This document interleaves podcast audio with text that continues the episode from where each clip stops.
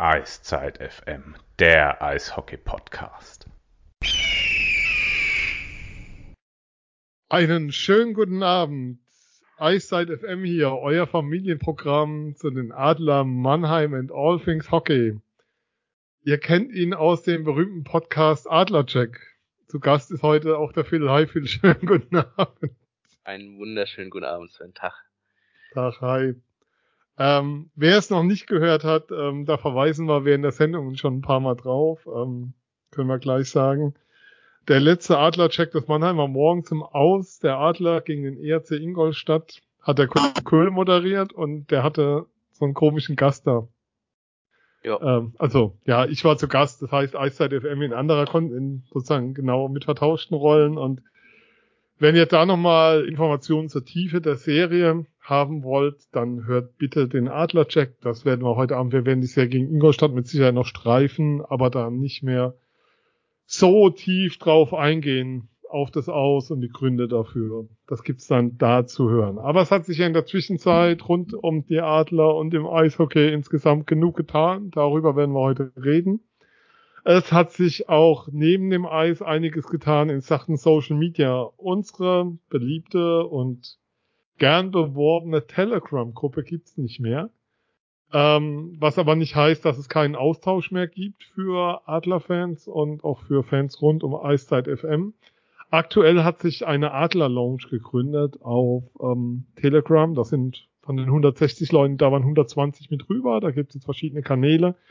Momentan ist diese Gruppe noch so im Entstehen, im Bauen und während man ein Haus baut, will man erstmal gucken, dass man das richtig baut und deshalb ist die Gruppe momentan noch nicht öffentlich. Wenn es soweit ist, werden wir hier euch darüber informieren, wie ihr die findet. Ich bin da auch unterwegs. Ähm, danke an die Macher, danke an die Moderatorinnen und Moderatoren, die es jetzt übernommen haben. Ähm, schön, dass es auf diese Art und Weise weitergeht. Weiter geht's auch bei Steady. Ihr könnt uns da unterstützen unter steady.de slash eiszeitfm. Auch das geht weiterhin gerne. Danke an die Neuen, die da hinzugekommen sind während der Playoffs. Ähm, freut uns immer sehr. Ansonsten könnt ihr uns auf den be bekannten Kanälen folgen. Instagram, Facebook und Mastodon unter eiszeitfm at podcast.social. So, Phil, das war der Werbeblock. Lass uns doch mal aufs Eishockey gucken. Ähm, die Serie gegen Ingolstadt ist jetzt doch schon ein bisschen länger her. Ingolstadt spielt mittlerweile Finale. Es sind drei Spiele im Finale rum. Ähm, wenn du jetzt drauf zurückblickst und auch so das Finale bisher siehst, ähm, würdest du immer noch sagen, das bessere Team kam verdient weiter? Ja, ja, nach wie vor. Also, glaube ich, keine Diskussion. Das sollte man auch wenn man sich die Spiele angesehen hat im, im Halbfinale so sehen. Äh, meiner Meinung nach klar. Spiel 6, ähm, das haben wir auch sehr schon äh, so gesagt, das war nicht so das einzige Halbfinale, in dem die Adler klar besser waren, in dem die Adler gedrückt haben, in dem die Adler sich viele Chancen rausgespielt haben im Vergleich zu den äh, Partien davor, aber halt ähm, auch wie in den äh, zwei Spielen zumindest davor, oder wie die ganze Serie halt aber leider das Tor nicht getroffen haben aus, aus Mannheimer Sicht. Und ähm, aber ansonsten geht dieser Finaleinzug für Ingolstadt absolut in Ordnung. Sehe ich auch so und da muss man dann auch tatsächlich nicht mehr viel drüber sagen. Was man nach dem Halbfinale natürlich noch erwähnen muss, nach dem sozusagen aus der Wolfsburger und dem damit klar feststehenden Finale München gegen Ingolstadt, die Adler spielen Champions Hockey League nächstes Jahr. Ähm, für mich ist das immer ein Wettbewerb, der sehr stiefschwesterlich, stiefmütterlich suchst dir aus, behandelt wird. Also ähm, der nie so die öffentliche Resonanz bekommt. Die Halle ist auch nie so richtig voll. Und ich finde es schade, weil ich finde es von den Spielen und der Qualität, die man da bekommt, richtig, richtig grandios und macht auch immer gern Werbung für. Wie schätzt du es ein? Ja, ich glaube, wir haben es schon mal vor. Ja. Äh, vor Machen wir, glaube ich, jedes Mal, vor, wenn die Adler. Vor, wenn die Adler, als die Adler zuletzt äh, CHL gespielt haben, also vor der vorletzten, also ich sage jetzt schon mal vorletzte Saison, also die Saison für die Adler ist ja vorbei, also es ist die abgelaufene. Ähm, ja, du, ich sehe es ganz ähnlich. Also für mich ist es auch immer äh, was Schönes, da internationale Mannschaften in der SAP Arena zu sehen oder halt dann auch am, am Fernsehen äh, auswärts, wenn die Adler dort antreten. Ähm, man sieht mal andere Spieler, man sieht ein bisschen andere Systeme, man sieht ein bisschen die Eishockey-Kultur zumindest, kann man sie mehr oder minder erahnen, wie sie dann auch äh, dort ist. Natürlich auch ganz, es gegen schwedische oder finnische Teams geht, siehst du natürlich auch absolute Topspieler, ähm, die du so auch nur relativ selten zu sehen bekommst. Also du hast vielleicht mal einen, einen passenden Streamer oder bist du der bessere Ansprechpartner für. Ähm, ja, also du, CRL, absolut. Ähm, natürlich sind es ja die absoluten Weltklasse-Spieler, weil die halt in der KL und NHL spielen, äh, mehr oder minder, aber halt auch, wie gesagt, gerade in Finnland, Schweden, Schweiz mitunter jetzt, seitdem sie aufgestockt haben, seit dieser Saison auf, sechs äh, Ausländer, hast du da natürlich auch sehr, sehr, sehr gute internationale äh, Spieler und ähm, lohnt sich natürlich. Bisschen schade am Anfang, dass es im August stattfindet, natürlich. Da wird noch teilweise Sommerhockey gespielt, auch wenn es um da was überhaupt geht. schon überall Eis? Bereitet. Die Aufbereitung muss ja relativ früh anfangen für viele, ja. Ja, definitiv. Und ähm, aber nee, ich bin auch, um da äh, auf den Punkt zu kommen, ein absoluter Fan dieser Champions League schon. Ähm, was ich übrigens sagen kann, man kann da auch sehr interessante Trainer sehen teilweise. Um mal so einen kleinen Hinweis nochmal Richtung Adlerfans zu geben an der Stelle. Ähm, aber was zu sagen ist zu den internationalen Spielen, wer gerade Finalserie der SHL schaut, ähm, also der schwedischen Liga, kann ich nur sagen, ich werde es garantiert falsch aussprechen, äh, Wechsel gegen die Wechsel Lakers gegen Skeffeltor, Thea, Theo, hm. Ähm, also das Team von Tom Kühnhackel, also Rieder gegen Kühnhackel für alle Deutschen ist vielleicht einfacher und auch für mich einfacher im Aussprechen. Absolutes Defensivfeuerwerk. Ich habe sowas, keine Ahnung, wann mal gesehen. Also dieses erste Spiel ging in Overtime.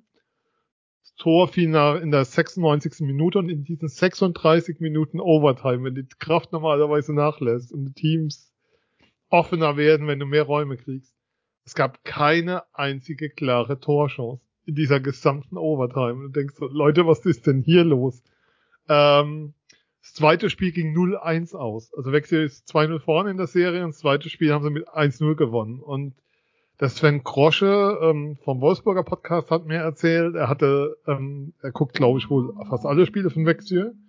Und es war wohl so, dass ähm, auch in der Hauptrunde alle vier Spiele zwischen diesen Teams brutal defensiv waren. Also wer auf defensiv Eishockey steht, nach Schweden schauen, um es kurz zu machen, aber es könnte sich lohnen. Ähm, also wer da so Offensivfeuerwerk erwartet und denkt, junge Schweden, alle nach vorne und so, äh, äh, ist eine Low-Scoring-League, der sieht sich da deutlich getäuscht. Und wer es vom Tempo her ein bisschen schneller mag, darf tatsächlich gerne mal nach Finnland schauen, da ist ja auch gerade Finale.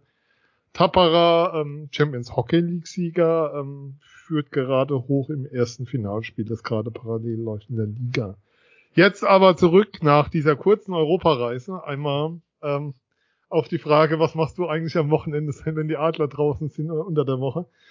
Ähm, ja, wir haben, ich war am Freitag im Auto auf der Fahrt zur Saisonabschlussfeier. Wir haben telefoniert und dann haben wir mal drüber gesprochen, was für eine Zahl da im Raum steht an Abgängen. Am Ende sind es 17 Abgänge geworden bei den Adlern. Ich glaube, wir kommen nochmal drauf, vielleicht so einzelne Spieler ein bisschen zu würdigen. Ähm, von außen habe ich Reaktionen bekommen. Das sieht ja aus wie so ein großes Reinemachen, großes Aufräumen. Ähm, die Adler bringen einmal sozusagen die Möbel vor die Tür, die ähm, nicht mehr gebraucht werden. Wie viele Spieler von diesen 17 haben dich wirklich überrascht? Ja, man hat ja während der Saison schon ein bisschen mit, ein bisschen ist gut mitbekommen, ähm, wer so gehen, wer geht und wer gehen könnte.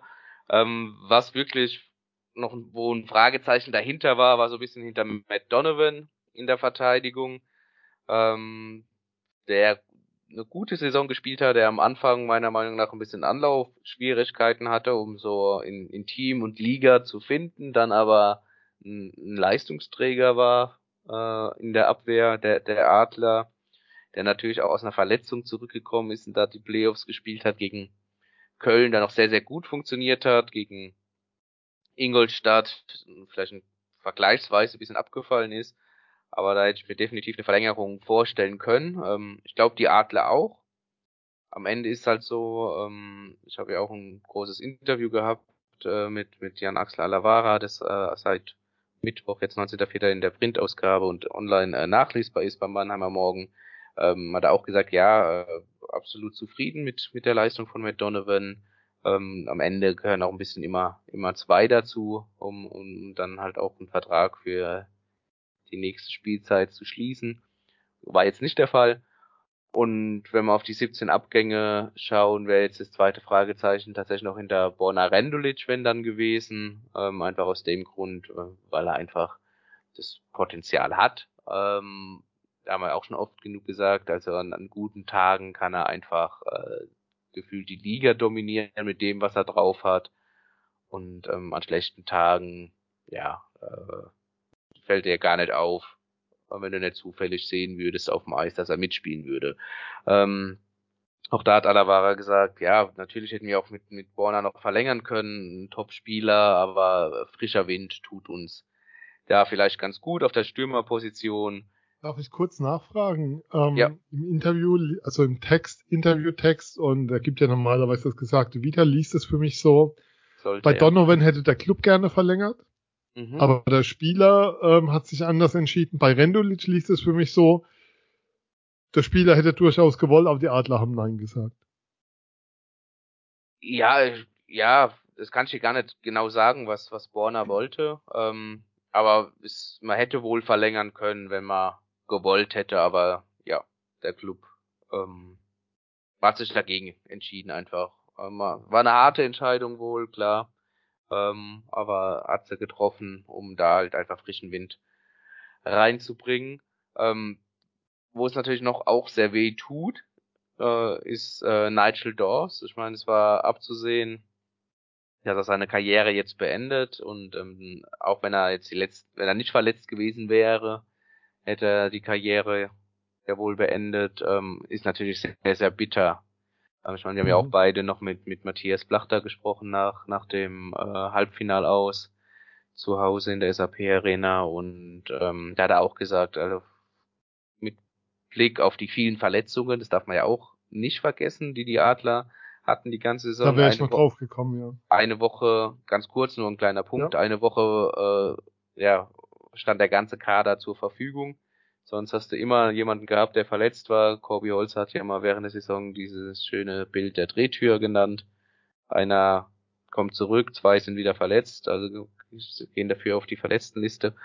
Ähm, hat er gesagt, das gehört dazu äh, im Eishockey, worum es ihm oder wer ihm da aber wirklich leid tut, ist einfach Nigel Dawes, weil so eine große Karriere äh, so endet äh, mit seinem Karriereende dann mit der Verletzung. Er hat ja über zehn Wochen dann kein Eishockey mehr gespielt bis zum Saisonende und hat wohl auch versucht, aber es ging einfach nicht. Und es ist natürlich sehr, sehr bitter, dass dann so ein großer Spieler, der sowohl in der NHL hier und dann natürlich seine Spuren hinterlassen hat, aber vor allem in der KHL dann als bester ausländischer Torschütze ähm, mhm. der Geschichte geführt wird, ist natürlich schon bitter, dann, dann so eine Karriere so endet. So ein bisschen unfreiwillig natürlich. Ja, vielleicht zwei Worte dann zu Dawes an der Stelle von mir auch. Ähm, zum einen, ich erzähle es immer wieder, dieser 32 Thoughts Podcast, wo er zu Gast ist, wo Elliot Friedman in Mannheim war, wo er auch mit Zeider und Stützle gesprochen hat und mit Nigel Dawson eine Sendung gemacht hat, ist so, so hörenswert, weil du da so viel über sein Leben erfährst, auch ähm, mit welcher Junior-Nationalmannschaft der USA der unterwegs war, mit wem der da gespielt hat und alles. Es ist unfassbar, was für eine Karriere da so traurig, wirklich traurig zu Ende ging, weil er einfach nicht mehr die Chance hatte, selbst aufs Eis zu gehen. Ähm, da geht echt ein ganz, ganz großer, also weiß nicht, vielleicht einer der größten Stürmer, wenn du dir auf die Karriere zurückblickst, die du je in Mannheim hattest.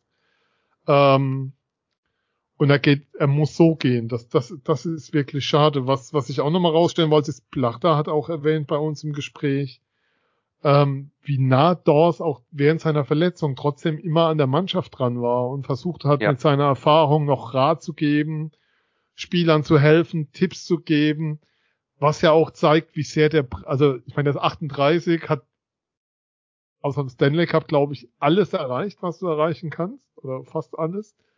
Und, ähm, und trennt da noch so und hat diesen unbedingten Willen, seinem Team zu helfen, von dem klar ist, es ist Er wird wahrscheinlich nicht mehr spielen können mit der Verletzung. Aber er will diesem Team noch helfen, dabei stehen, war immer nah dran, hat Placht auch nochmal explizit erwähnt und ja, das zeigt halt auch einfach, was da für ein Charakter einfach geht. Also die NHL Alumni hat ihn verabschiedet, jetzt die KHL hat ihn mit einem eigenen Video verabschiedet. Also ähm, man muss sich schon nochmal klar machen, welche Größe Nigel Dawes im Welthockey hatte, also und wie er da ging. Und mir wird dann ewig in Erinnerung bleiben, ähm, sein tausendstes Profispiel. Da hatte ich ihn danach zum längeren Einzelgespräch. Ähm, das sind so die Momente, die du dann nicht vergisst, weil, weil er ist unglaublich zurückhaltend und gibt wenig, wie soll ich sagen, er ist nicht so der, der furchtbar extrovertierte Typ und du, du musst dir einfach immer wieder klar machen, ähm, sozusagen, was der sportlich geliefert hat in seinem Leben, was der erreicht hat, was er geleistet hat und dann kannst du nur jeden Hut vorziehen. Ja, dem ist nichts ja. hinzuzufügen, absolut. Ähm, bei den Abgängen bin ich sehr bei dir. Ähm, Rendulic finde ich, wir, wir, wir lieben ihn hier alle, müssen wir nicht drüber reden, aber finde ich tatsächlich richtig. Ähm, wenn ich nach den Playoffs gehe, und da war es dann aber schon längst zu spät, und nur nach den Playoffs, finde ich es sehr, sehr schade, dass Sinan Aktak nach Düsseldorf geht, weil die DEG kriegt dann sehr, sehr, also wenn der Playoff Sinan ähm, weiter, auf, also wenn der weiter auf dem Niveau ist, auf dem er in den Viertelfinalen, Halbfinalen unterwegs war, dann kriegt die DEG einen riesen Verteidiger. Also der hat mich wirklich beeindruckt in den beiden Serien. Was ich in der Hauptrunde jetzt nicht so viel von ihm gesehen habe, muss ich aber auch dazu sagen. Ja, äh, das kann er spielen, ne? Also dieses ja? äh, läuferische, dieses mit, mit, also das war auch ein sehr sehr gutes Parkhandling, muss man sagen, dass er da aufs Eis gebracht hat, war und er war sehr sehr giftig in den Zweikämpfen, also er war da schon äh, ja körperbetont und und ähm, ja aggressiv und ja es gibt ja auch paar Ex Spieler, die erzählen, ja, Sinan ist ein, ist ein unangenehmer Gegenspieler, ähm, der macht unaufgeregt seinen Job, ist sehr, sehr nah dran bei dir in den Zweikämpfen, nimmt dir einen Puck ab, gibt dir vielleicht auch mal einen Check mit und äh, grinst dich halt auch immer an dabei. Also da kannst du schon mal auch die, ja, die Kontenance ein bisschen verlieren. Ohne, also er halt gegen ihn direkt, aber er bringt dich so aus deinem, aus deinem Spiel dann auch ein bisschen raus. Und ähm, ja, ist natürlich ein Verlust. Also auch ihn muss man würdigen, einfach äh, in der Saison 14, 15 gekommen, dann direkt Meister geworden, war der Spieler im Powerplay an der blauen Linie auch mit einem mit einem mhm. Mordschuss, hat er auch viele äh, Schlagschusstore äh, oder Tore per Schlagschuss einfach äh, erzielt. Wurde dann direkt leider nach der Saison äh, weniger, weil er da eine Schulter-OP hatte. Den, den Schuss hat er leider nie mehr wiedergefunden, kann er vielleicht auch nie mehr mit seiner Schulter. Ähm, aber ja, in den Playoffs hat er nochmal definitiv seinen, seinen mindestens zweiten Frühling äh, bekommen. Zweifacher deutscher Meister mit den Adlern. Also da geht aus, aus Mannheimer Eishockey Sicht natürlich schon ein großer, auch wenn er nie groß aufgespielt hat, was jetzt aber nicht heißt, dass er schlecht war, sondern dass er einfach seinen, der nicht extrovertiert seinen Job erledigt hat, sondern einfach sehr ja mannschaftsdienlich und verlässlich. Und Kein Fanliebling in dem Sinn tatsächlich. Ja, ähm, tatsächlich auch. Unterging in der, in der Masse ein bisschen. Nicht dieses Superstar-Stempel ja. hat, aber unglaublich wichtig war für die Mannschaft. Ich würde in der Verteidigung bleiben, weil, mhm. wie soll ich sagen, Mark Hattic, Jonas Lechtivori müssen wir jetzt nicht mehr, wie soll ich sagen, wir haben so oft in den Himmel gelobt und es ist aber auch okay, dass dann eine Zeit zu Ende geht. Aber wenn Meistertorschütze geht, dann muss man da schon nochmal ein Wort drüber verlieren. Thomas Larkin ähm, wechselt nach Schwenning. Ja, äh, mit ihm durfte ich nochmal sprechen, auch äh, bei, bei dem Saisonabschluss. Äh, ja, Thomas Larkin, ähm, unglaublich sympathischer Typ. Ähm, auf dem Eis würde ich nicht gern gegen ihn spielen. Ähm, da kann er schon ein richtig Bad Guy sein. Aber neben dem Eis, ja, so ein, ja, netter, lieber äh, Typ einfach, muss man sagen. Äh, es hat aus ihm auch rausgesprudelt tatsächlich, als ich mich mit ihm unterhalten habe. Ähm, ich weiß auch jeder, er spricht sehr, sehr gut Deutsch. Ähm, ist auch immer sehr bemüht, ähm, Deutsch zu sprechen. Ähm, war sehr, sehr dankbar für seine Zeit, äh, die er in, in Mannheim hatte, was er erleben durfte. Ähm, natürlich traurig auf der einen Seite, dass, dass, dass die Zeit jetzt vorbei ist. Sechs Jahre hat er gemeint, ist eine lange Zeit, gerade im, im Eishockey. Äh, als er ankam damals, er kam ja von, von Zagreb aus der KL, äh, kurz vor den Playoffs 2017 wie gemeint, da, da war er nicht verheiratet, er hat noch keine, seine beiden Kinder waren noch nicht geboren, jetzt sechs Jahre später steht er da, verheiratet, zwei Kinder, Hund, äh, quasi, ja, mitten im Leben, ein bisschen so erwachsen geworden in Mannheim, hat er gemeint. Ähm, und ja, dass er das, dieses äh, Siegtor damals zur Meisterschaft schießen durfte oder geschossen hat, 2019, hat er auch gemeint, unglaubliche Ehre, dass er da diesen Pinselstrich machen durfte, den letzten, der dann äh, zum Pokal führt und je länger er drüber nachdenkt, über, über diese 2019 oder 18, 19er Saison, ähm, umso, umso mehr wird ihm halt auch einfach bewusst, wie besonders äh, diese Saison war und diese Mannschaft und ja, was ich aber auch sehr sympathisch fand, war einfach, dass er dann auch gemeint hat, ja, aber er war einfach nur ein Teil einer sehr, sehr gut funktionierenden Maschine. Also ähm, er kann sich halt auch einfach unglaublich gut einschätzen und ist keiner, der sich das selbst in, in den Mittelpunkt schieben würde oder so. Also ähm, ja, und natürlich hat er gemeint, ähm, er würde, hätte sich gerne mit einer Meisterschaft verabschiedet, hat sich halt natürlich schon angekündigt im Laufe der Saison, dass es seine letzte wohl werden würde in Mannheim und ähm, ja, aber gemeint, du bekommst halt nicht immer das, was du, was du möchtest äh, im, im Leben wie, wie im Sport und ähm, dann auch gesagt, die zwei besten Mannschaften stehen im Finale und das muss man dann halt auch so akzeptieren. Und ja, aber es geht für ihn weiter in der Liga, du hast gesagt, er, er kommt nach Schwenningen und ähm, ja, ganz Schwenningen auf jeden Fall auf einen, auf einen guten Verteidiger freuen, der vielleicht nochmal in einer anderen Rolle auch nochmal ein bisschen mehr in Erscheinung tritt dann, als er es jetzt zuletzt in Mannheim getan hat. Aber ja, persönlich ein, ein großer Verlust ja. für die Adler. Also für den Lockerroom in Schwenningen ist das ein riesen, riesen Gewinn. Ähm, auf dem Eis die letzten Jahre muss man dann sehen. Ähm, über ihm schwebt halt neben dem Meistertor immer diese diese Szene in Schweden gegen Daniel ja. Pale. Ähm, das wird auch immer irgendwie verbunden bleiben wenn man ihn außerhalb des Eises erlebt, wie du ihn beschrieben hast, hat er sein Leben gefunden, mehr oder minder, in Deutschland. Also es war auch, glaube ich, für ihn überhaupt keine Option, aus Deutschland wegzugehen. Seine Freundin lebt ja wohl in, in Hamburg oder so. Weiß gar nicht, wie das ist. Oder lebt er in Hamburg? Also ähm, leben die dem in Mannheim, ja. Aber ja, sie kommt also. da, glaube ich, aber ganz ursprünglich kommt, kommt sie auch ja. aus derselben Ecke von Italien ähm, wie er. Und ähm, ja, das ist auch der so ein bisschen der, der Softplan. Der Softplan ja. bis bisher dass sie noch wieder nach Italien zurückgehen nach der Karriere. Aber halt immer mit Mannheim, aber auch, das hat er auch ganz klar deutlich ja. gemacht, äh, verbunden bleiben. Ähm, allein, weil sie ja lang hier waren und auch viele Freunde gefunden haben. Nee, also ähm, ist auch immer so, kann ich jetzt mal so einen Einblick geben, wenn du da oben sitzt und überlegst, wen, wen holst du dir oder wen ist ja so, dass wir sozusagen zum Ende der Spiele dann unsere Wünsche äußern können, wenn wir gerne in der Mixzone als Interviewpartner hätten und wenn du mal sozusagen was gebraucht, wenn ein Spiel vielleicht mal nicht so gut lief und du gedacht hast, naja, von wem kriegst du dann aber zumindest so zwei, drei Aussagen, mit denen du was anfangen kannst und neben der Standardsätze war da immer der Name Thomas Larkin dabei. Also das wirklich Hochachtung ähm, außerhalb extrem angenehmer Typ und Schwenning gewinnt da gewinnt er ganz viel dazu im Locker und außerhalb und ja. Aber er wird hier immer natürlich mit dem Tor gegen München in Erinnerung bleiben. Insofern hat er auch den Abschied bekommen, den er verdiente da am Freitag bei der Veranstaltung. Du, im Sturm würde ich dann doch gerne mal einen Satz dazu verlieren. Ähm, da gehen drei Nationalspieler weg. Ja.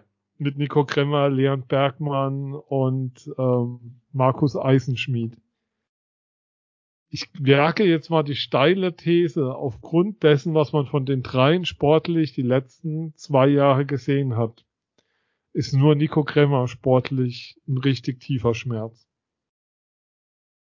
Ja, du, wenn das bei dir so ist, ist das ja in Ordnung. Nein, das ist jetzt ähm, meine, meine These. Wie ja, ist das denn? Ähm, Warte, Moment, der, ganz kurz. Der, mit dem Nachsatz, was nicht heißt, dass diese Spieler nicht in den neuen Vereinen, also Markus Eisenschmidt wieder und Leon Bergmann richtig durchstarten können. Das ist damit nicht gesagt. Aber aufgrund ihrer gezeigten Performance in Mannheim ist der, ist der Schmerz über ihren Abgang für die Adler nicht allzu groß. Ja, wenn man jetzt nur die äh, diese Saison nimmt, ähm, ja, auf, auf jeden Fall. Ähm, Nico Kremmer, so wie er die vergangenen Jahre gespielt hat und jetzt auch wieder in den Playoffs, äh, schmerzt es sehr, bin ich bei dir. Markus Eisenschmidt hat dann 2023, als er seinen Scoring Touch wieder gefunden hat, eigentlich gezeigt, was, was ihn ausmacht, auch wenn er nie diesen, ja, diesen Schuss äh, konstant mehr gefunden hat, äh, aus dem, aus dem linken Bullykreis, den ihn 18, 19 ja so mhm. unglaublich äh, stark gemacht hat. Er hat ja dann auch bei der anschließenden WM ähm, eine Schulterverletzung gehabt, ähm, natürlich auch immer so eine Sache, äh, ähnlich wie bei, wie bei Sinan, ähm, da dann wieder so ganz der Alte zu werden, ähm, um da zurück, zurückzufinden. Ähm, und bei Leon Bergmann, ich habe es im Adler-Check schon gesagt, ähm, ich glaube, dass ähm, man ihn von, von ihm noch viel sehen wird. Ähm, mhm. Er hat jetzt nicht diesen Sommer gehabt, nicht diese hundertprozentige Vorbereitung, auch mit der Ausleihe nach, nach Iserlohn, dann ist er wieder zurück und war da auch erstmal verletzt. Also ich glaube, der konnte gar nicht diese Form finden, die ihn ausmacht. Er hat hier und da mal aufblitzen lassen, was er kann. Ich glaube, wenn er jetzt wirklich diese 100% Sommervorbereitung hat, ähm, dann, dann wird, ja, wenn nicht wenige in Mannheim sagen, schade, dass er weg ist. Aber ich glaube, er, er wollte auch nicht zwingend mehr, mehr bleiben in Mannheim, so wenn man mal so zwischen den Zeilen sieht. Ähm, aber klar, wenn es jetzt, wenn du jetzt auch nur die Playoff-Leistung siehst oder dass die paar Spiele, die er in Mannheim gehabt hat in der Saison auch, dann kannst du das natürlich auffangen. Aber ähm, ja, ich glaube auch, dass sie ähm, nochmal auftrumpfen werden, aber jetzt nicht, wie es so oft heißt, ja kaum sind sie aus, aus dem Verein weg, äh, funktionieren sie, sondern einfach aus verschiedenen, verschiedenen Gründen. Und ähm, bei Lehren ist es unter anderem ähm, auch äh, ja in Vorbereitung, also ein Fitnessgrund vielleicht auch gewesen am Ende des Tages.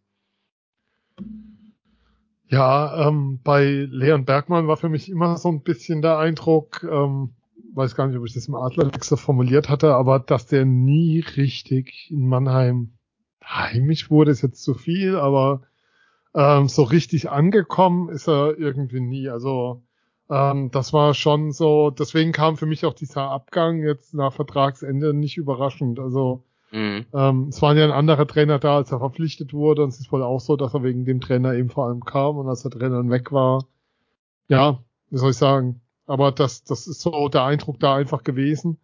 Markus Eisenschmidt kann man es nur wünschen, dass er wieder auf das Niveau kommt, was er damals hatte. Ähm, da ging es ja, da, da haben wir damals noch drüber gesprochen, über eine NHL, eventuell den Sprung nach in die USA, in die NHL. Ja. Und dann kam eben diese WM ähm, mit dem, was da passiert ist und mit dem, was dann danach war. Und dann war dieses Thema aus Mannheimer Sicht, hat man damals gesagt, in Anführungszeichen glücklicherweise durch für den Spieler tat es natürlich weh, aber ja, so richtig kam er dann nicht mehr rein und dann war diese Saison wieder stark, äh, also dieses Kalenderjahr während der Hauptsaison stark und dann war es in Playoffs wieder irgendwie wie, wie weg. Weiß es nicht, vielleicht brauchen die Spieler dann einfach ein anderes Umfeld. Bei Nico Kremmer ist es ja wohl so und das ist einfach aus Mannheimer Sicht schade, dass ich bin mir sicher, die Adler hätten ihn gern behalten. Also ja. das ist so der Spieler, bei dem ich mir sehr, sehr sicher bin, dass das so ist. Der hatte sich aber wohl schon relativ früh festgelegt ähm, auf seinen neuen Verein, der ja noch nicht offiziell feststeht. Ähm, wir spekulieren ja hier nur, wo die hingehen. Oder ist bei Bergmann schon offiziell verkündet? Ich weiß es gar nicht. Hm, ich habe nichts gelesen. Also Nein, dann ist offiziell dann, dann ist bei von dem Verein verkündet wurde. offiziell noch nichts verkündet, aber mittlerweile ist es ja irgendwie gang und gäbe, dass solche Spielerwechsel ähm, längst bekannt sind, wenn sie dann offiziell dann irgendwann nochmal gemacht werden. Ähm, ja, dass der halt, dass Nico Kremmer schon sehr früh einfach gesagt hat, ähm, dass es für ihn woanders weitergeht und dieses woanders ist dann eben München an der Stelle. Ähm, man muss auch nochmal dran erinnern, als Nico Kremmer damals kam, war das einer, war das so der Umbau von unter Pavel Groß vor der ersten Saison. Nico Kremmer ist ja auch Meisterspieler in Mannheim. Aber ähm, da war Nico Kremmer einer von denen, die es wirklich so, ja, spielt mal Nationalmannschaft, kommt aus Köln, zwei Wege, aber ist vielleicht der Spieler, der die größte Entwicklung genommen hat in den Jahren bei den Adlern, wenn man so drauf schaut. Und deshalb ist es schon der Abgang, der mich, wenn ich so drauf schaue, am meisten schmerzt von denen. So, ähm, gibt es in Sachen McInnes was Neues? Ist noch eine Frage, die ich natürlich habe, weil da hieß es ja, die Gespräche laufen noch ähm, und da hast du ja Axel auch dazu gefragt. Ähm, ja, aber wirklich was Neues gibt's tatsächlich nicht. Ähm, man sucht diese Woche nochmal das Gespräch und ähm, wird dann schauen, wohin, wohin das führt. Ich habe ihn dann auch mal auf Markus Hennikainen angesprochen. Mhm. Die Älteren werden sich erinnern, äh, vorletzte Saison äh, nachverpflichtet worden äh, von den Adlern, hat dann auch gebraucht, um anzukommen in der Mannschaft, hat dann in den Playoffs unglaublich gut ähm, performt, auch sehr körperlich gespielt, da sehr stark gewesen, gerade also seine defensiven Aufgaben sehr, sehr gut einfach ähm, und ja, erfüllt. Er hat gemeint, na, der, der Hintergrund ist natürlich, dass Henny Kane ist ja dann äh, in die schwedische Liga gegangen vor dieser Saison und ähm, hat jetzt aber keinen neuen Vertrag bekommen, ist also auf dem Markt momentan und deswegen habe ich Axel auch darauf angesprochen, auf, auf, auf Kane. Und er hat gesagt, ja, äh, Henny Kane ist natürlich ein sehr guter, interessanter Spieler, ist ein bisschen vom Typ her wie, wie McInnes, ähm, was, was so, so beide so defensiv, beide läuferisch gut, beide ähm, in einem guten Alter natürlich auch. Ähm, für einen ausländischen Spieler in Deutschland und ähm, aber McInnes hätte jetzt noch den Vorteil, dass er auch Mittelstürmer spielen kann. Aber sie müssen allgemein überlegen, dass welcher Spieler sie jetzt ähm, weiterbringt, damit sie jetzt diesen Step mal wieder ins Finale schaffen und den eigenen Ansprüchen gerecht zu werden. Also über diese zwei Spieler hinaus, vielleicht wird es am Ende auch keiner der, der beiden. Aber ähm, ja, das ist so der Stand. Also McInnes gibt es noch nicht wirklich was Neues. Muss man, muss man mal abwarten, ob die, ob die Adler da was vermelden oder ob sich die Mannheimer da äh, komplett anders orientieren auf dieser Position, was äh, Spielernamen und Spieler Spielertyp wahrscheinlich eher nicht. Ich glaube schon, dass es so, wenn die Stelle so besetzen mit so einem Spielertypen, aber ähm, ob das jetzt zwingend McInn ist oder Henny Kane oder so ist, das, das wird man sehen. Über einen Abschied müssen wir natürlich auch noch reden, den es gab, ähm, der auch verkündet wurde. Ich glaube, in den Spielern sind wir so weit durch. Oder gibt es jetzt noch einen, den du nochmal sozusagen explizit herausheben möchtest, bevor wir Nee, nee, explizit herausheben nicht. Für, für die, die es vielleicht nicht mitbekommen haben, Luca Tosto wurde ja auch äh, verabschiedet. Ja. Der kam jetzt heute, wir nehmen am 19.04. auf, ähm, dass er nach Augsburg geht. Und äh, Flo Elias, der nach äh, Schwenningen ausgeliehen war in der vergangenen Saison, wird ja auch nicht zu den Adlern zurückkehren. Der hat in Iserlohn unterschrieben, ist ja nach wie vor U23-Spieler und sein Bruder Moritz wird ja auch nicht für Mannheim in der kommenden Saison auflaufen. Da ist noch nichts offiziell, aber er wird ja sehr stark mit, mit Augsburg in Verbindung mhm. gebracht, einfach mit seiner Heimat. Ja, nee, aber das ist jetzt nur so ein bisschen nebenher. Jetzt sollte man dazu kommen, wohin du möchtest. Ich es mir schon ja schon denken, wenn du sagst, Spieler sind wir durch. Ja, ähm, Bill Stewart wurde verabschiedet an jenem Freitag. Ähm, ich glaube, im Adler-Check haben wir ganz viel schon zu viel gesagt, aber ähm, wir müssen schon nochmal rausstellen, da geht auch eine Ära zu Ende, weil so wie ich die Pressemitteilung verstehe, und das ist eine Frage, die ich an dich nochmal weitergebe, liest es für mich so, als würde Bill Stewart ähm, auch die Organisation der Adler verlassen, im Sinne von, dass es, er war ja vorher Scout, also Scout ähm, für Nordamerika, bevor er dann sozusagen damals nach Pavel übernommen hat und ähm, steht auch nicht drin, dass er sozusagen in der Organisation bleibt als ja in der Tätigkeit. Mhm.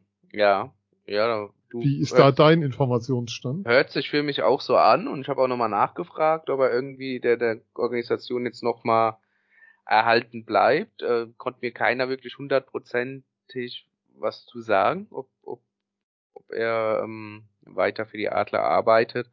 Ich gehe dann eher auch danach so, wie es klang, dass das nicht der Fall ist, wobei ich jetzt auch glaube, dass wenn du Bill anrufst und ihn Fragen stellst zu Spieler XY, also er wird nicht jetzt zu Hause in Toronto sein und äh, ähm, alles, ja, äh, sich komplett vom Eishockey abwenden, sondern wird auch weiterhin äh, Spiele und Spieler drüben im, im Auge haben, rein aus Interesse. Und wenn du ihn da anrufst und ihn zu dem einen oder anderen Spieler befragst, dann wirst du auch mit Sicherheit Antwort bekommen. Das denke ich schon, aber ich glaube offiziell auf jetzt auf der Gehaltsliste eher nicht, aber wie gesagt, ähm, da konnte mir keiner wirklich 100 Prozent äh, zu sagen, ob das der Fall ist oder nicht. Okay, weil ich habe auch nochmal die Pressemitteilung durchgeschaut, es steht aber immer auch nur drin, ähm, dass er aufhört als Trainer. Mhm, ja. Es steht sozusagen nicht drin, dass er die, aber es ist auch nicht klar sozusagen über das ähm, darüber gesprochen wurde, was eine Anschlussaufgabe sein könnte oder so. Ähm, Man weiß ja auch nicht, also dieser ja, Scout-Vertrag, wie der auch immer aussieht, mhm. ob der noch läuft, ob der jetzt geendet hätte eh nach der Saison 23. Keine Ahnung. Es kann, es kann ja auch sein, dass es da eine neue Struktur gibt, ähm, die mit dem neuen Coach dann kommt. Das ist ja auch immer so eine Frage. Wir haben es ja damals gesehen, als Pavel Groß kam, dass an der Organisationsstruktur der Adler kräftig die Schraube gedreht wurde. Ja. Und das ist ja jetzt was, was jetzt ähm, sozusagen auch kommen kann. Ähm, ja, das muss man einfach abwarten. Ähm, aber man muss schon nochmal hervorheben, ähm, bei aller Kritik, ähm, die es über die Saison und Bill Stewart gab und ähm, dass die Zeit vielleicht auch vorbei ist und dass manches kommunikativ, ähm, wie soll ich sagen, nicht so ganz den Geflogenheiten im Umgang entspricht, ähm, wie es bei einer PK in Köln der Fall war oder auch wie es ähm, bei einer PK gegen Ingolstadt der Fall war, wobei ich da auch nochmal sagen möchte, ein Wechsel, der allen bekannt ist, wenn der von einem Trainer nochmal kommuniziert wird, verstehe ich die Aufregung nicht so ganz drumherum, aber ähm, soll gut, lassen wir es gut sein an der Stelle. Aber wir müssen schon nochmal hervorheben, bist du Meistercoach der Adler, ähm, jemand, der seit gefühlt Jahrzehnten jetzt in dieser Organisation tätig war. Ähm, jemand, der sozusagen nach dem Telefonat direkt in den Flieger sprang und eine Mannschaft übernommen hat, die damals wirklich, man kann es nicht anders sagen, komplett im Arsch war, um es jetzt einfach nochmal so drastisch zu formulieren. Ähm, da, da bleibt schon viel Gutes zurück und auch viel ähm, Dankbarkeit, glaube ich, wenn man, also wenn man die Organisation danach fragt. Ja, ja. Denke ich auch und, und sehe ich auch so. Was man aber auch nochmal sagen möchte, ähm, manchmal sollte Icarus nicht zu nah an der Sonne fliegen, ähm, was sich darin zeigt, dass Jan Axel Alavara immer noch Manager bei den Adlern ist. ja, dann lass uns doch mal gucken, weil es sind ja nicht nur Spieler gegangen, es kommen auch welche. Ähm, vollkommen überraschend, ähm, außer DL Jordan Murray von äh, Wolfsburg und noch, also der überraschendste Wechsel überhaupt, weil den hat niemand kommen sehen. Daniel Fischbuch kommt aus Düsseldorf und heute wurde noch offiziell der Name Chris Bennett verkündet. Ähm, fangen wir doch mal mit dem an, der heute verkündet wurde. Was kannst du zu Chris Bennett sagen? Ja, ähm, ein Spieler, der eine außergewöhnliche Vita hat für, für Adler-Verhältnisse, sprich er hat ähm, nie ein NHL-Spiel gemacht, ähm, ist jetzt nie, ja, auch international, sag ich mal, groß aufgefallen, hat eine College-Karriere hinter sich, ähm, was schon mal darauf schließt, äh, dass er vielleicht äh, paar mehr Sätze sagt, äh, wenn man sich mit ihm unterhält, hoffe ich zumindest, wäre ganz schön. Ähm, noch mehr als Dennis Royal, okay. nee, ich habe jetzt rein die ausländischen Spieler gemeint. Ähm, ah, okay. Mehr als der eine oder andere da wäre, äh, die in der vergangenen Saison für Mannheim gespielt haben, das wäre schon, wäre schon cool. Ähm, ja, ähm, hat, ist jetzt tatsächlich dann äh, über ein, ja, AHL gespielt, ECHL gespielt, ähm, hat in der vergangenen Saison für den HC Lugano gespielt. Da war es aber auch ein bisschen so eine Lizenzsache. ähm, dass er dann auch mal in die, in die zweite Schweizer Liga gegangen ist, hat er über einen Punkt pro Spiel gemacht. Dann äh, für Lugano hat er 30 Vorrundenspiele gemacht, hat da ähm, 20 Punkte erzielt, 10 Tore, 10 Assists. Und in den Playoffs waren es nochmal fünf Spiele für Lugano, da kam er dann auch komplett zum Einsatz. Da waren, ähm, hat er zwei Tore, zwei Assists, also vier Punkte nochmal nachgelegt in fünf Spielen. Ist ein flexibel einsetzbarer Stürmer, laut, laut Axel, äh, sehr schnell und hat ähm, ja wohl den einen guten, ganz guten Torriecher. So viel das. Du, ich hab, ich kann auch Ja? viel mehr kann ich gar nicht dazu sagen. Also mir war der Name, ich, ich wusste natürlich, dass er kommt. Äh, Es war ja auch schon vor zwei, drei Wochen, drei Wochen Mhm. mittlerweile schon, ähm, äh, ging das ja auch schon rum, dass er in, in Mannheim landen Ja. wird. Ähm, ich habe ihn aber nie spielen sehen. Von daher, ich bin gespannt. Ich freue mich drauf. Er ist 1,80 groß. Also ja, Also eher Ähm, Typ Jerwin vom Spielertyp dann. eher ne? Typ Järvinen, ähm, aber halt Kanadier und eher Richtung ähm, ja, äh, technisch versiert und, und, und schnell. Läuferisch gut als jetzt äh, der, der große, schwere Checker. Okay. Der Daniel Fischbuch, ähm, wahrscheinlich der erste Spieler, von dem wir irgendwann mal alle gehört haben, dass er zu den Adlern kommt, kann man sagen, oder?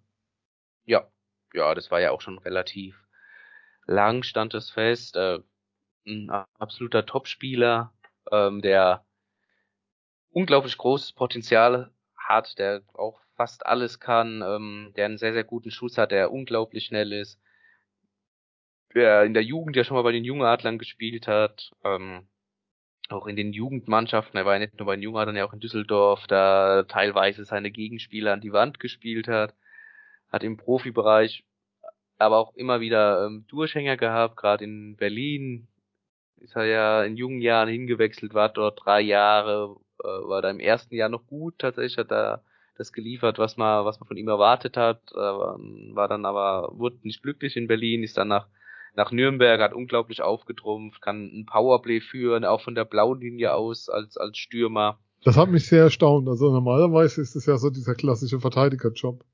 Ja, ja, aber der kann das tatsächlich Ja. mit seiner Übersicht, mit seinem Schuss, äh, kann er das sehr gut übernehmen.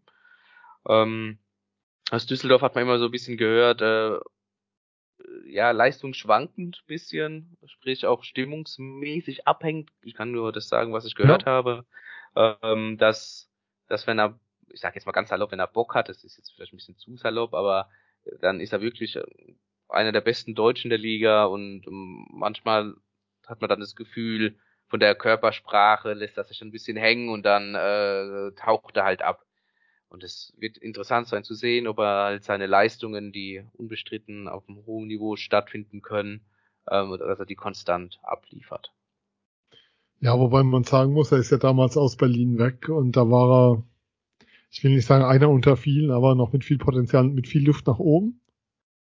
Und hat dann in Nürnberg richtig überzeugt und auch in Düsseldorf jetzt. Also es war schon, wie soll ich sagen, also da, den hätten auch gerne andere Vereine gehabt. Ähm, Das ist schon ein Spieler, auf den Definitiv. schon so die Spitzenclubs der Liga, will ich sagen, gestritten haben, weil es Mannheimer, Mannheim war wohl relativ früh.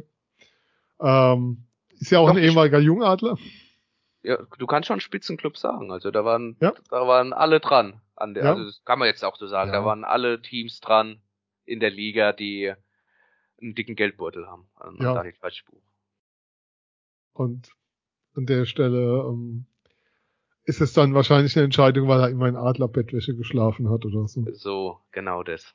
War- genau, war- genau. das, deshalb geht's dann, geht's dann nach Mannheim. Ähm, was mich positiv, also über, was heißt überrascht, aber wo ich, wo ich echt positiv von angetan bin, ist die Entscheidung, Jordan Murray zu holen. Oder dass es auch gelungen ist. Weil das schon ein Verteidiger ist, der dir echt nochmal so eine, so eine Extranote gibt. Ähm, wenn du siehst, was der an Eiszeit gefressen hat in diesen Playoffs, ähm, 30 Minuten teilweise drauf und so. Ähm, das ist schon ein Spieler, der dir defensiv nochmal ganz, ganz viel gibt. Ja, äh, sehe ich auch so, ist ein, ist ein Upgrade für die, für die Defense. Ähm, in Mannheim wird er nicht so viel Eiszeit fressen, das ist, das ist klar. Das, das hoffe ich, weil das wäre ein gutes Zeichen das wär, dafür, äh, dass mehr als fünf wär, Verteidiger zur Verfügung Es wäre ein schlechtes Zeichen, wenn er das machen müsste, ja.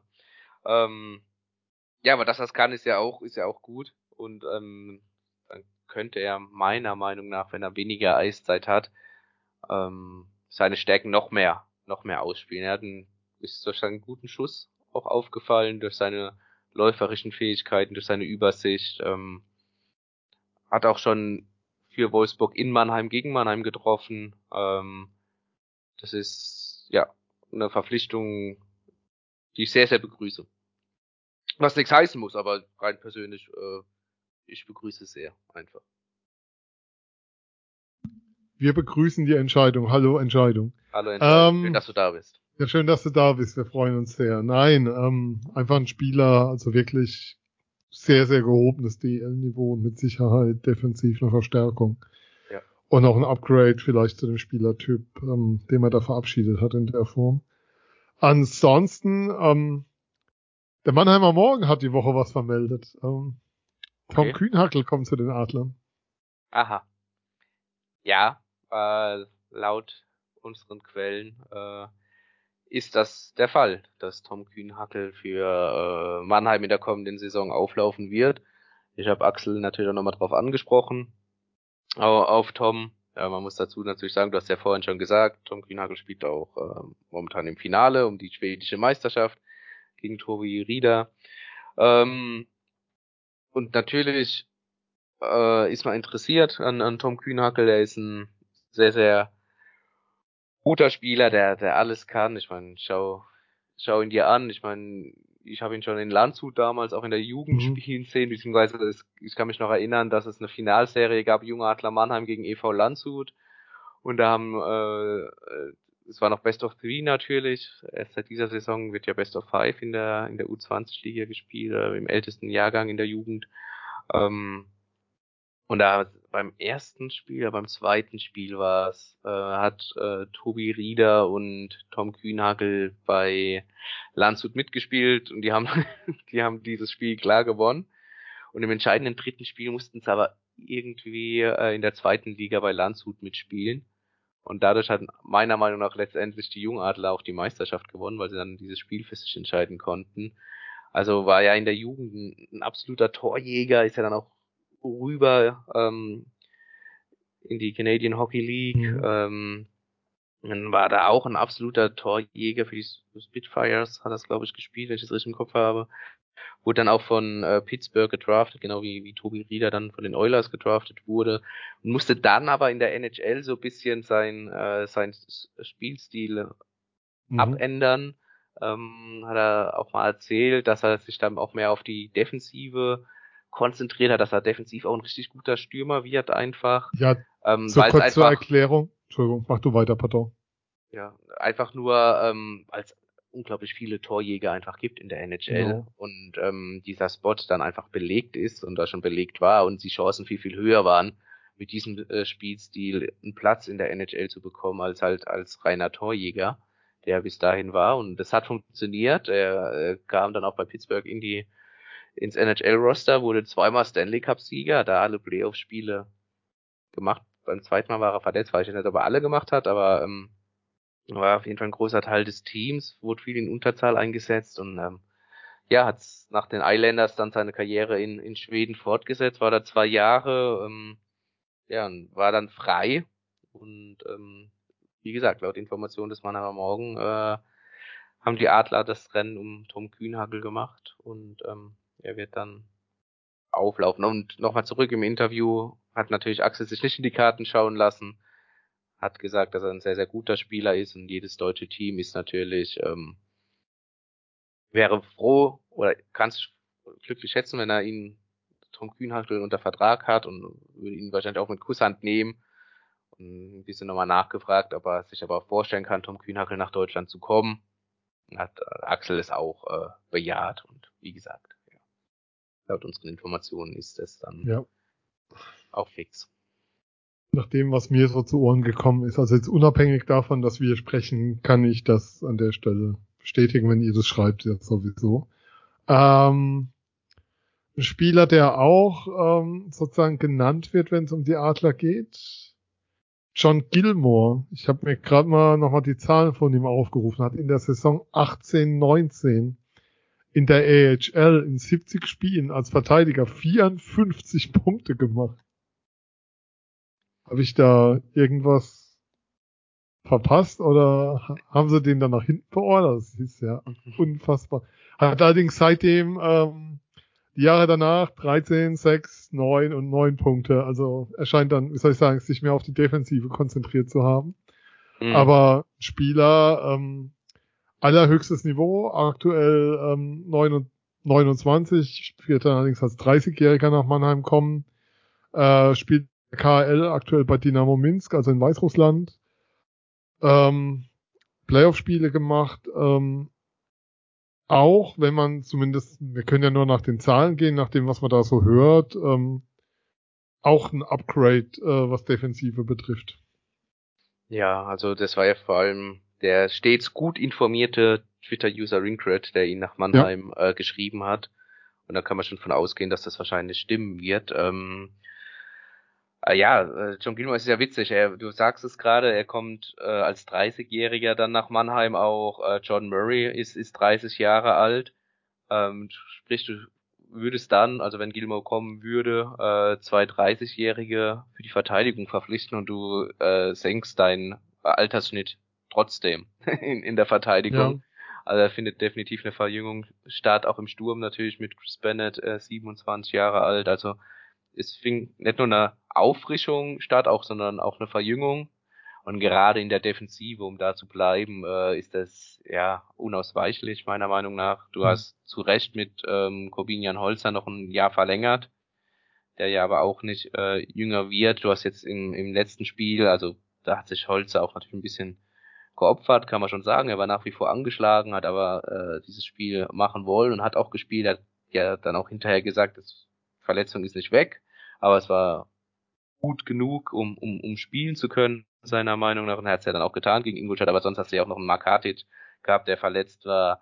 Ein, ähm, Jonas Lechtivori, der sich dann leider verletzt hat, der sehr, sehr gut, äh, sehr gute Playoffs gespielt hat, da ähm, wirklich überzeugt hat mit, mit seiner Härte, mit seinen spielerischen äh, Fähigkeiten, mit seinem Spielverständnis. Ja, ähm, ja und hast einfach drei Ausfälle gehabt. Donovan war vor den Playoffs noch verletzt, also das auch in der Defensive sehr, sehr viele äh, ja, Verletzungssorgen gehabt, ja. einfach eine, eine alte Defensive, wenn, wenn, wenn du es jetzt böse formulieren du? möchtest. Ja.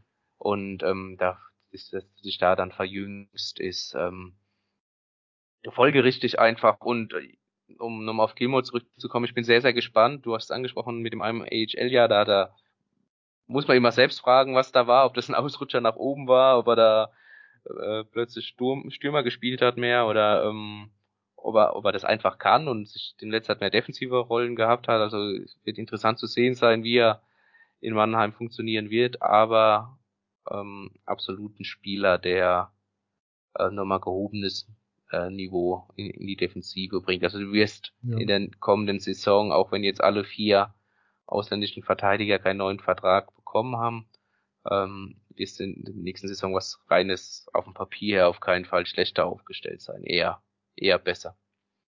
Ja, wir kriegen ja jetzt, ähm, muss man ja auch nochmal sagen, bevor jetzt alle denken, wir holen das gleiche Taschentücher raus und heulen, weil Mannheim so viele Verletzte hatte. Nein, Ingolstadt war das bessere Team.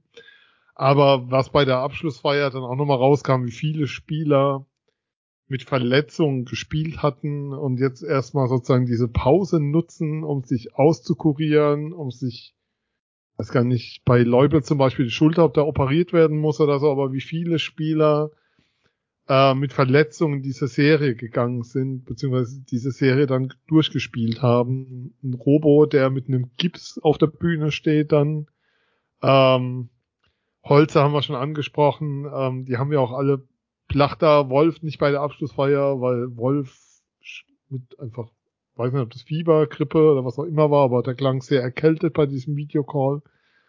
Also da, da ist insgesamt hat schon kräftig reingeschlagen und ähm, die beeindruckendste Zahl für mich, was das angeht, war tatsächlich, die Adler hatten nur zwei Spieler, die alle Vorrundenspiele gemacht haben.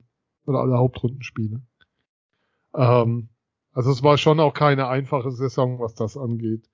Ähm, muss man im Rückblick dann einfach nochmal dazu sagen. Aber tut jetzt nichts mehr zur Sache. Ähm, was ich schon nochmal erwähnen will, ist, wie notwendig diese Veränderung und dieser Umbruch im Kader auch war oder ist, weil man eben vor der Saison ähm, nur an ganz wenigen Stellen nachjustiert woll nachjustieren wollte oder konnte. Also in der Verteidigung gab es dann mit Donovan nur einen Zugang. Ansonsten war das die gleiche Verteidigung wie im Jahr zuvor, die schon damals nicht immer so überzeugend war, was das Thema Geschwindigkeit und Speed anging. Insofern passt es sehr, sehr gut. Ähm, haben wir noch einen Neuzugang, den wir exklusiv verkünden hier? Ansonsten wäre ich tatsächlich mit den Namen durch, die ich jetzt auf dem Zettel habe. Ja, dann äh, stimmt dein Zettel soweit. Jetzt dann lassen wir das doch halt dann lassen wir den doch einfach mal so offen. Ähm, was die sonstigen Deutschen angeht, ähm, ja, wir müssen jetzt hier nicht Interview vorlesen. Also das kann jeder dann gern nochmal selber nachlesen. Aber bei Kelplay ist es so, dass im Sommer entschieden wird oder beziehungsweise er entscheidet, was passiert. Und dann gibt's ja noch ähm, Spieler, die in anderen Ländern unter Vertrag sind, die dann noch einen Jahrvertrag haben. Punkt. Soweit dazu. Ähm, haben wir noch was zum Thema Adler, was unbedingt noch erwähnt werden müsste? Maximal ähm, ein Punkt, der, den ich ja immer sehr interessant finde, ist, äh, sind die U23-Stellen. Die Adler haben natürlich ja. äh, viele Spieler ähm, nach dieser Saison, die einfach aus dem U23-Alter herauswachsen, also über diese ominöse Grenze gehen. Ähm, unter anderem auch ein, ein Taro Jentsch, ähm, der ja noch zwei Jahre in Mannheim ist äh, unter also Vertrag mhm. hat.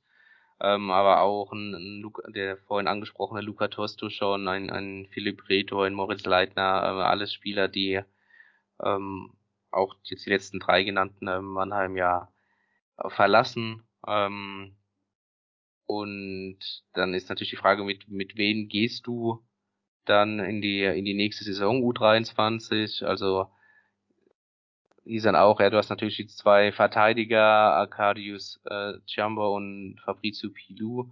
Da noch kurz ein Wort dazu. Fabrizio Pilou für mich auch eine sehr, sehr gute Entwicklung genommen. Also er und Arno Tiefensee definitiv Gewinner äh, in der abgelaufenen Saison bei den Adler Mannheim.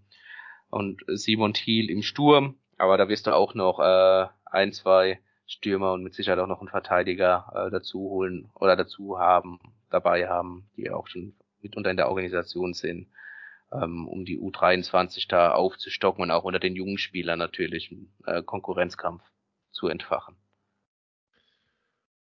Ähm, was wir übrigens echt geschafft haben, ist diese Sendung bis hierhin zu gestalten. Es ist eine knappe Stunde jetzt, die Aufnahme, also noch nicht ganz, ohne den Namen Jussi Tapalo einmal ins Tap Tapola, ne? Jussi Tapola. Tapola, ja. bei mir heißt er immer Tapalo. Ich weiß auch nicht warum. Also Jussi Tapula haben wir bisher nicht erwähnt und das lassen wir auch dabei und schauen mal, was da so passieren wird. Ähm, dann lass uns doch noch einen Blick werfen Richtung Frauen-WM. Ja, die deutschen Frauen mit einer starken WM, muss man sagen, dieses Jahr in Kanada. Ähm, am Ende der siebte Platz und Viertelfinale 3-0 gegen die USA verloren. Klar bist du dann halt ein Stück weit, wie soll ich sagen, an, an, de, an der Decke angekommen, aber ähm, die Decke ist ein deutliches Stück höher, als sie letztes Jahr war, so würde ich es formulieren, Phil. Du, wer wäre ich, um dir zu widersprechen? Ähm, das sehe ich auch definitiv so. Ähm, man hat ja schon Schlimmstes befürchtet vor dieser WM. Du hattest zwischen diesen beiden Weltmeisterschaften Testspiele, dass du teilweise ja über mehrere Spiele mhm. kein Tor geschossen hast, natürlich auch ein bisschen was ausprobiert ähm, bei diesen Spielen, also ein paar Spielerinnen aus der Liga getestet. Am Ende ähm, waren dann sehr viele Spielerinnen dabei, die äh, im Ausland, ich hätte jetzt schon fast gesagt, ihr Geld verdienen, zumindest äh, teilweise manche ihr, ihr Geld verdienen, aber halt im Ausland spielen. Ähm, ja, und ähm, konnte es auf jeden Fall überzeugen und, und eine, eine starke äh, WM spielen. Viel, viel stärker. Allein der Viertelfinaleinzug, das hätten wohl nur die wenigsten gedacht. Aber ähm, ja, schon ja. das erste WM-Spiel gegen Schweden, dieser 6-2-Erfolg, da hast du schon mal ein Ausrufezeichen gesetzt und es ging aus deutscher Sicht äh, zum Glück nahtlos so weiter. Ja, bis aufs Platzierungsspiel war das überragend, um nochmal kurz klar zu machen was Frauen-Eishockey heißt. Wir hatten hier auch eine Sendung dazu, ähm, wo die Matt, wo Tara Schmitz, die Kapitänin und Dirk Glauberg, der Verantwortliche der Mad Dogs da waren. Und Dirk dann so erzählt hat, dass ähm, für Auswärtsfahrten immer noch was in die Kasse gelegt werden muss, damit sozusagen die Finanzierung steht auch von den Spielerinnen. Ähm, es gab jetzt ein Interview mit dem Verantwortlichen in Ingolstadt, da erzählt er, dass ähm, schon mal ein Erfolg wäre, wenn die Spielerinnen ihre Ausrüstung nicht mehr komplett selber bezahlen oder nicht mehr selbst bezahlen müssten oder was dazu beitragen müssten. Es gab ein Interview mit einer Schweizer Nationalspielerin, die erzählt, ähm, das Abo für ihren Fitnessclub, ähm, wo sie dann ihren Sport sozusagen machen, muss sich fit halten, zahlen die Spielerinnen selbst. Das heißt, wir haben und, Schwe und die Schweiz stand im Halbfinale bei der WM und hat dann Spiel in Platz drei gegen Tschechien verloren. Ähm, weil Finale war natürlich USA, Kanada. Aber das heißt, wir reden im Frauen-Eishockey in weiten Teilen immer noch von einem Sport, der extrem hohe Anforderungen an die Spieler stellt. Ähm, Kosten, Aufwand, Zeit, alles. Also du trainierst ja trotzdem Minimum viermal die Woche und hast dann noch Spiele wo aber der finanzielle Background, die finanzielle Absicherung in keinster Weise gegeben ist, außer du kommst halt in die Sportförderkompanie oder hast sonst irgendwelche Möglichkeiten. Und ähm, das bleibt einfach ein extrem schwieriges Pflaster für, für einen Großteil derer, die das auf, auf höchstem Niveau betreiben wollen. Und keine Ahnung, wie sich da Strukturen ändern können. Ich glaube, das könnte mal ein Thema sein, um schon mal einen Teaser zu bauen. Also ich habe zumindest sehr groß auf meinem Zettel. Das könnte tatsächlich mal ein Thema sein für eine sehr lange Sendung im Sommer, wo man sich damit mal auseinandersetzt. Also außerhalb jetzt des saisonbasierten Eishockeys. Aber Frauen-Eishockey verdient deutlich mehr Öffentlichkeit ähm, und wer in den Hallen ist, muss auch keine Streams schauen und komischen Kommentatoren zuhören. Aber Phil, Thema Nationalmannschaft. Herren, zweite Phase. Nominierungen wurden die Tage bekannt gegeben. Wir haben über die Verletzten gesprochen, die abgesagt haben. Nico Kremmer zieht gerade um und hat deshalb abgesagt. Aber Arno Tiefensee ist nominiert für die Nationalmannschaft. Hätten wir vor der Saison auch nicht gedacht, oder? Nee, allgemein die Entwicklung von Arno Tiefensee äh, war so nicht vorhersehbar.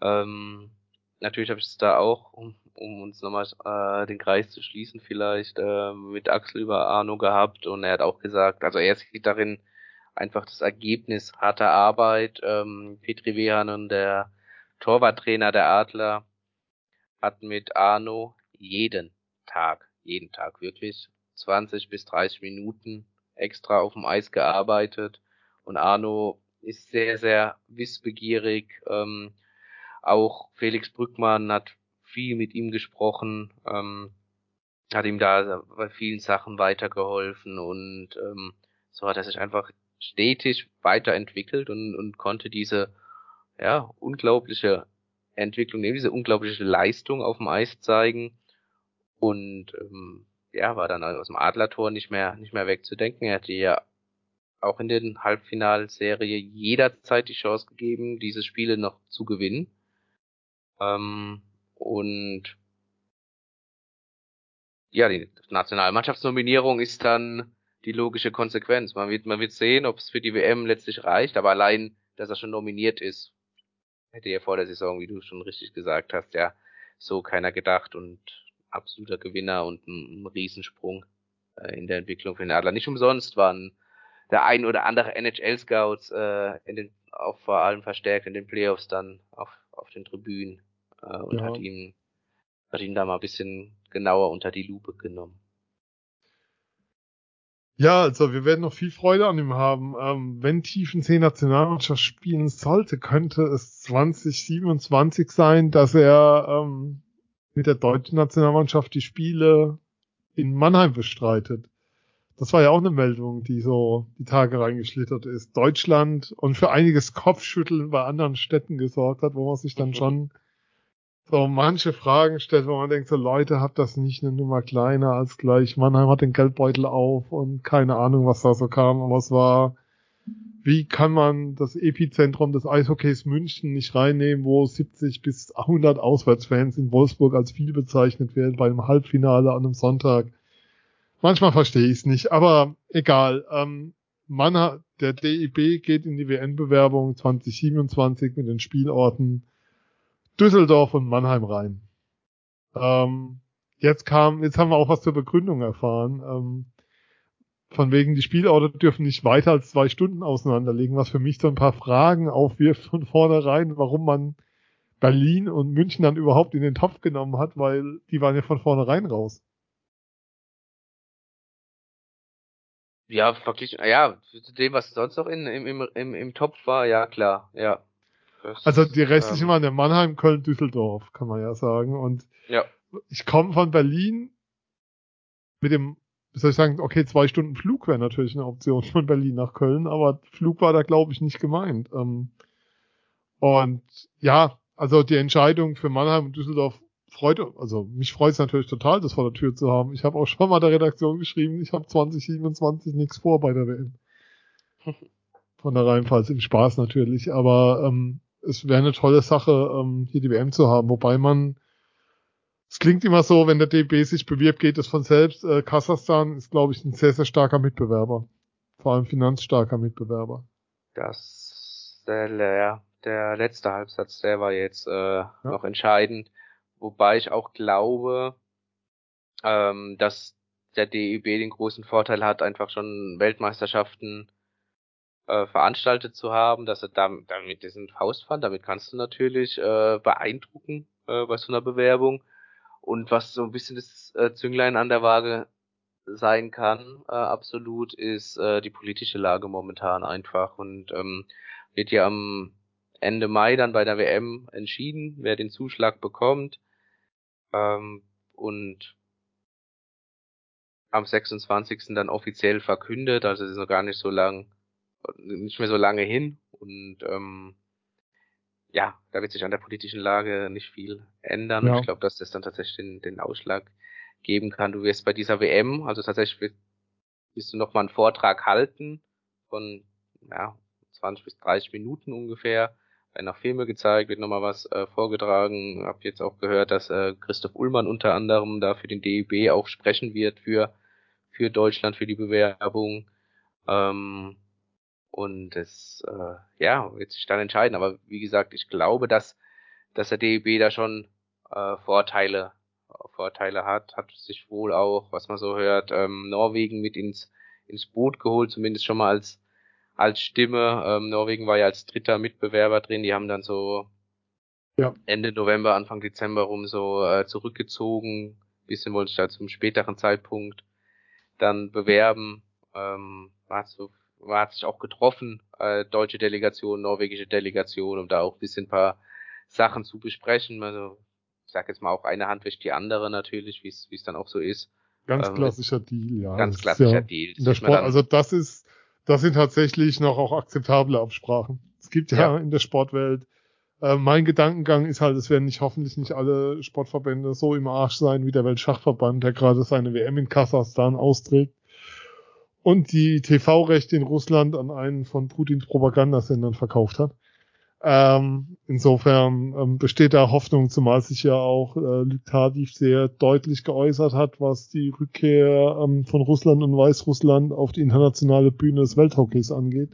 Ja. Die Tage. Ähm, deswegen ist das schon, ja, wie soll ich sagen, ein Vorteil an der Stelle, was die Bewerbung angeht. Aber wir werden sehen und es ist auf alle Fälle, wäre es eine tolle Sache. Ich kann es nur immer wieder erwähnen, wäre auch wichtig für den DEB, weil so eine WM eben auch dazu beiträgt, den Haushalt des DEB zu finanzieren und da ähm, Gelder einfach fließen, die dann gebraucht werden, um so, wie soll ich sagen, 2027 wird man kein Förderprogramm 2026 mehr fördern, sondern wird es vielleicht 2032 oder was heißen. Das ähm, steht natürlich außer Frage. Also du brauchst aus finanzieller Sicht auch einfach diese, diese WM, mhm. weil dann wird es interessant, was passiert, wenn du sie nicht bekommst. Genau. Ähm, insofern ähm, ist es auch nochmal ein wichtiger Faktor an der Stelle. Ähm, über eins müssen wir dann aber auch nochmal reden, hier in dieser Sendung. Die Adler haben ja einen Kooperationspartner in der DL2 gehabt, jetzt viele Jahre. Ähm, da war eine sehr, sehr enge Verzahnung da, seit damals, ähm, seit der Saison 18, 19 und dem Wechsel. Ähm, Axel hat auch immer betont, wie wichtig es ist, dass die Spieler dort Eiszeit kriegen, dass es wichtig ist, dass mit jungen Spielern gearbeitet wird. Dort, das war für mich so ein zentraler Punkt in dem Interview. Ähm, eine sehr spannende Aussage, wo er gesagt hat, das Wichtige ist nicht, was die Spieler am Freitag an Eiszeit haben. Also die jungen Spieler, sondern es ist wichtig, wie viel mit ihnen von Montag bis Donnerstag gearbeitet wird, weil das ist die Zeit, wo sie besser werden und wo sie sozusagen die nächsten Schritte gehen können in der Entwicklung. Jetzt ist Heilbronn abgestiegen. Ähm, ist natürlich auch ein, schon ein Schlag für die Artline-Organisation, weil da auch viele Strukturen aufgebaut wurden, viel Austausch war. Wie sind denn deine Informationen, wie es da jetzt weitergeht? Äh, ja, ist äh, definitiv ein, ein, sehr, sehr großer Schlag. Äh, ich finde auch, diese Kooperation hat sich immer weiterentwickelt, mhm. immer professioneller, immer besser geworden. Ähm, jetzt mit Heilbronn, äh, es werden Gespräche stattfinden, schon ab, ab dieser, schon in dieser Woche. Ähm, ist es möglich, dass äh, Mannheim mit Heilbronn in der Oberliga kooperiert? Ja, aber ähm, es steht, glaube ich, außer Frage, dass Mannheim auf jeden Fall sich einen neuen DL2-Kooperationspartner sucht. Und ähm, ja, da hat man in, letzter Zeit auch äh, viele Stimmen gehört, dass das vielleicht dann Richtung äh, sowas wie Bietigheim oder sowas gehen könnte. Bei Bietigheim hast du natürlich äh, den, ja, ähm, den, die Hintertür, sage ich jetzt mal, dass Bietigheim, davon gehe ich zumindest aus, jetzt nach dem Abstieg aus der Penny DL, eine der Mannschaften ist, die sich nächstes Jahr äh, bewerben werden wieder für, für den Aufstieg, also die dann den Bürgschaft auch hinterlegen und ja auch die Voraussetzungen mitbringen, logischerweise ähm, in der DL spielen zu können, also was infrastrukturell und alles angeht. Hast du quasi dann mit ähm, Krefeld, Dresden und, und Kassel dann äh, noch, ein, noch ein viertes Team dabei. Ähm, und da ist halt von der Nähe her wird Bietigheim natürlich äh, absolut Sinn ergeben. Frage ist, wenn es jetzt nur darum geht, junge Spieler zu, zu fördern, bei einem Verein, der vielleicht dann aufsteigen will, der aber oder zumindest die große Möglichkeit hat aufzusteigen, wird man sehen, wie sinnig das dann ist mit, mit jungen Spielern. Aber ja, also wird schon fest davon ausgegangen, dass äh, Mannheim sich auch dann in der DL2 wieder einen neuen Kooperationspartner sucht und dann mit Heilbronn wird man, wird man sehen, was da passiert. Axel hat auch so schön gesagt, wir sind für alles offen. Ja, ähm, das ist doch ein schönes Schlusswort, finde ich. Haben wir noch ein Thema? Ich habe keins mehr auf dem Zettel stehen. Ich habe tatsächlich auch keins mehr auf dem Zettel. War jetzt auch eine lange Sendung, gibt, gab ja auch viel zu bereden. Wir haben ja vieles gar nicht so in der Tiefe besprochen. Ähm, wir sehen uns, nee, sehen nicht, wir hören uns bald wieder, war das, was ich sagen wollte. ähm, nochmal der Hinweis ähm, auf die Social-Kanäle, ähm, Instagram, Facebook kennt ihr, ähm, Mastodon ähm, kennt ihr jetzt hoffentlich dann auch, Eiszeit.fm at podcast.social. Da könnte noch mehr gehen, sage ich mal, was dort so an Kommunikation stattfindet. Da haben wir noch Luft nach oben. Ähm, Telegram braucht ihr uns nicht mehr suchen, den anderen Kanal. Nochmal Danke an die, die das machen, äh, bewerben wir, sobald es möglich ist wenn ihr das jetzt die Stunde gehört habt und gedacht habt, oh, das ist aber cool, was die erzählen und da würde ich den gern so was in die Kaffeekasse werfen, dann könnt ihr das gerne tun. Unter steady.de slash eiszeitfm. Ähm, wir haben für unsere Unterstützer auch nochmal einen eigenen WhatsApp-Verteiler. Ich will nicht bis exklusiv, klingt mir jetzt zugehoben, aber wo es dann schon nochmal mehr an Informationen gibt und mehr auch an sonstigen Infos, die wir zur Verfügung stellen können und den und einen anderen Austausch nochmal haben. Äh, ja, Phil, mein großer Dank an dich für heute Abend wieder. Ja, sehr gerne. Danke auch. Wir hören uns bald wieder, kann ich nur sagen. Also das ist zumindest jetzt mein Plan. Also die Saison ist ja noch nicht vorbei. Es wird ja zum einen noch DL gespielt, dann kommt ja eine WM und es steht noch ein bisschen was vor der Tür. NHL ist ja auch noch, also wenn wir beide die ersten Spiele der ersten Runde lieber vergessen wollen mit unseren Teams. Aber wir schauen. Und einen neuen Adler-Trainer wird es ja irgendwann auch noch geben, dessen Namen wir jetzt heute hier nicht genannt haben. In diesem Sinne, ihr Lieben, bis bald. Hört uns gerne wieder und lasst uns gerne Feedback da auf den bekannten Wegen. Bis dann. Tschüss. Ciao.